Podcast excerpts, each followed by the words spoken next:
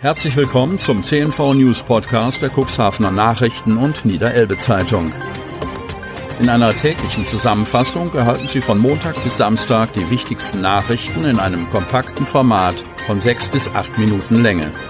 Am Mikrofon Dieter Büge. Sonnabend, 18. Dezember 2021. Unterschiedliche Regeln in den Kirchen an Weihnachten. Kreis Cuxhaven. Das Fest der Liebe. Feiern und Abstand halten. Aktuell müssen Kirchengemeinden einmal mehr mit diesem Widerspruch umgehen. Entgegen aller Hoffnungen aus 2020 ist die Corona-Pandemie nicht vorüber. Mit Auswirkungen auf die Weihnachtsgottesdienste.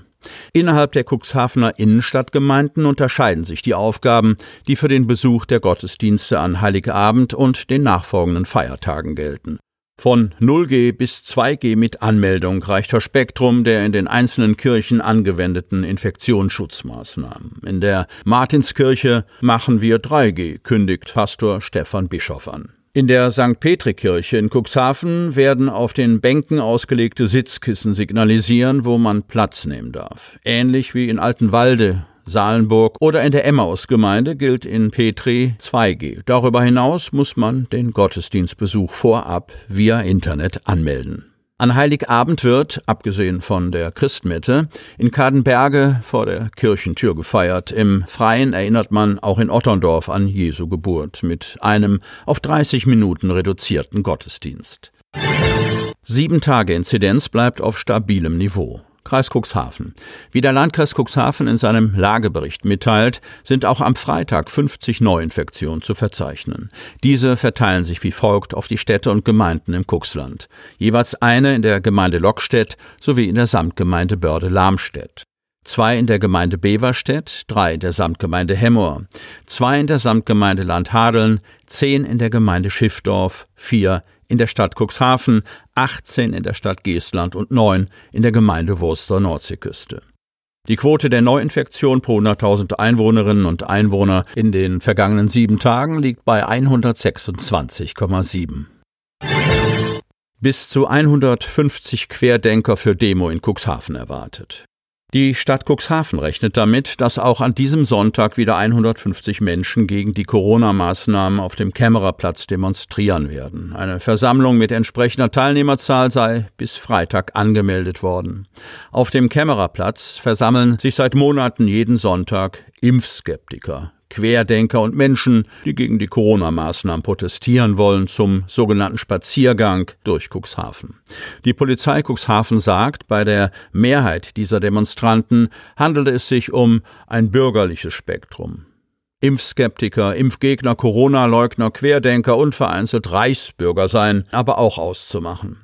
Rechtsextreme, wie sie auf anderen Anti-Corona-Protesten auftreten, seien in Cuxhaven noch nicht ausgemacht worden. Im Telegram-Kanal der Gruppe werden aber schon vereinzelt Links gepostet, die Hinweise auf die Nähe auch zu Rechtsextremisten zulassen.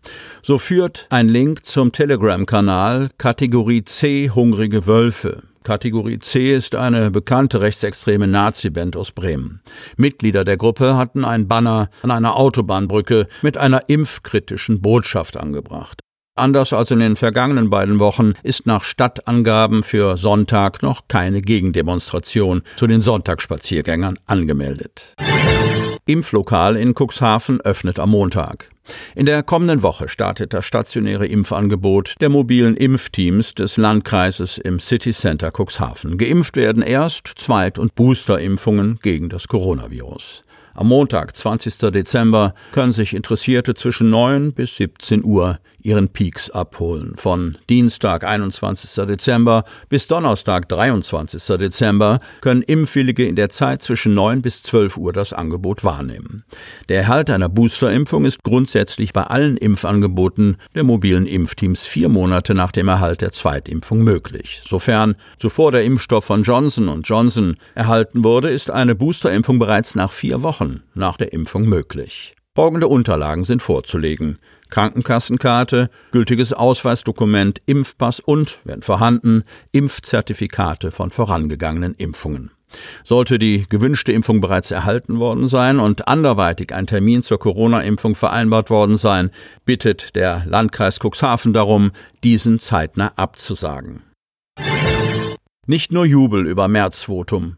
Friedrich Merz ist der Favorit der CDU-Basis für den Parteivorsitz. Mit einer deutlichen Mehrheit von über 62 Prozent fegte er seine beiden Mitbewerber Norbert Röttgen und Helge Braun bei einer Mitgliederabstimmung aus dem Rennen.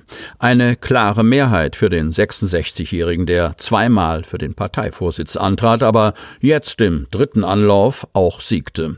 Was hält die CDU-Basis aus dem Kuxland von der bevorstehenden Märzwahl, die Ende Januar noch von einem digitalen Parteitag bestätigt werden muss? Für den Otterndorfer Christdemokraten Hans-Peter Weber ist Merz der richtige Mann zur richtigen Zeit an der CDU-Spitze.